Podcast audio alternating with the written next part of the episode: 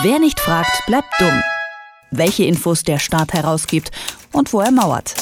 In Kooperation mit fragdenstaat.de. Sie betreuen Kunden, nennen sich Agenturen und wer etwas will, der wird an eine Servicenummer verwiesen.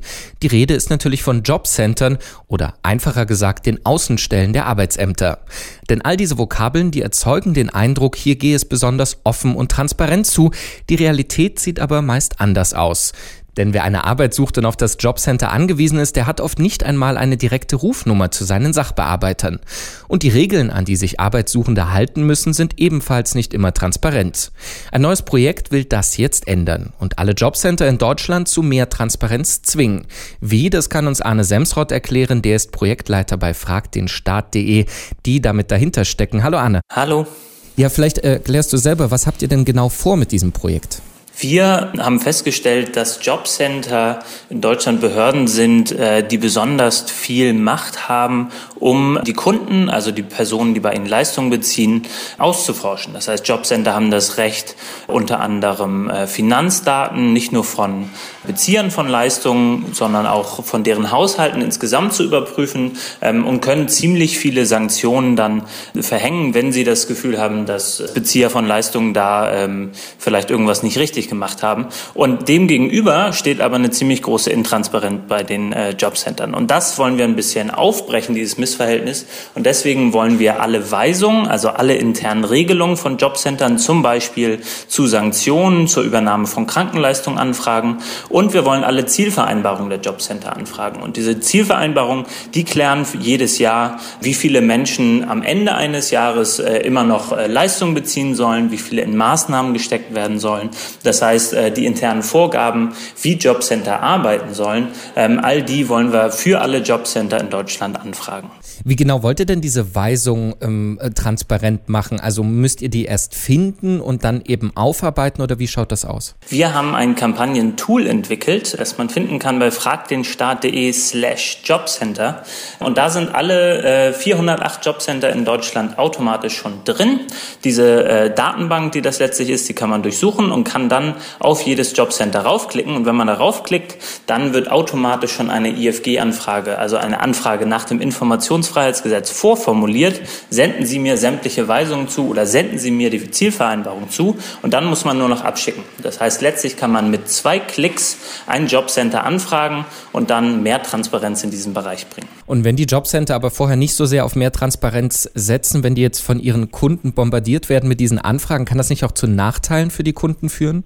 Es kann vielleicht in Einzelfällen tatsächlich dazu kommen, ähm, dass jemand mit dem eigenen Namen eine Anfrage stellt und dann das Jobcenter äh, einige Probleme macht. Das wäre zumindest nicht unvorstellbar. Und deswegen raten wir dazu, dass man nicht unbedingt beim eigenen Jobcenter anfragt, sondern bei einem anderen, dass man auch, wenn man nicht Kunde ist, bei einem Jobcenter anfragt und sich damit dann solidarisch zeigt und für andere Leute diese Dokumente befreit. Oder dass man Anfrage unter einem Pseudonym stellt. Das kann man auch machen. Man muss nicht unbedingt den eigenen Namen angeben und so geht man dann auch sicher, dass man da keine Nachteile zu befürchten hat. Und wie sind so die Reaktionen bislang? Also habt ihr schon viele Unterlagen bekommen? Wir sind jetzt äh, bei 50 Prozent ziemlich genau. Ähm, 50 Prozent aller Jobcenter wurden angefragt. Das heißt, äh, wir haben noch knapp 400 Anfragen vor uns. Deswegen mitmachen, mitmachen. Ähm, und einige Anfragen wurden auch schon positiv beantwortet. Das heißt, jetzt kommen allmählich schon die ersten positiven Antworten rein. Das heißt, ein paar Weisungen haben wir schon bekommen, ein paar Zielvereinbarungen. Und ähm, weil die Frist für die für die Antwort ein Monat ist, gehen wir davon aus aus, dass in einem Monat dann auch ein Großteil aller angefragten Dokumente bei uns eintrudeln wird. Jetzt habe ich ja eingangs gesagt, ein Punkt, den ihr auch offenlegen wollt, sind die direkten Durchwahlen zu den Sachbearbeitern, was eben gar nicht so einfach zu finden ist.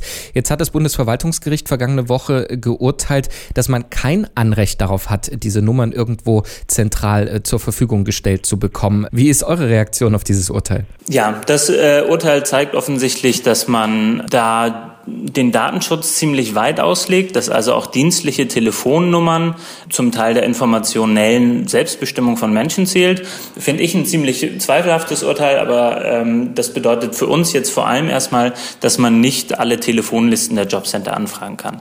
Was ein Partner von uns macht, sanktionsfrei.de, die haben ein Tool aufgesetzt, mit dem man ähm, Akteneinsicht beantragen kann in die eigenen Akten von sich beim Jobcenter. Das geht auch mit wenigen Klicks und ähm, über diese Kampagne kann man dann eventuell eigene Daten einsehen ähm, und darüber dann vielleicht in den Dokumenten Telefonnummern finden, die man wichtig findet. Was, was das Wichtigste ist hieran, ähm, dass man die Jobcenter als Behörden wahrnimmt, die genauso rechenschaftspflichtig sind wie alle anderen.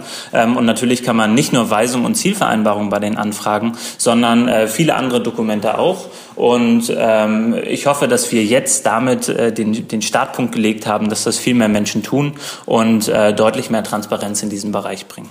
Die Arbeit von Jobcentern soll transparenter werden, finden die Kollegen von fragdenstaat.de und stellen jetzt unter anderem Weisungen und Zielvereinbarungen online äh, für die Jobcenter in Deutschland. 50 Prozent sind schon erreicht. Sie können da auch mitmachen auf fragdenstaat.de slash äh, Jobcenter. Anne Semsroth hat uns das ganze Projekt mal erklärt. Vielen Dank dafür. Dankeschön. Wer nicht fragt, bleibt dumm. Die Serie auf Detektor FM. Den Staat selbst was fragen? Ganz einfach. Auf fragdenstaat.de.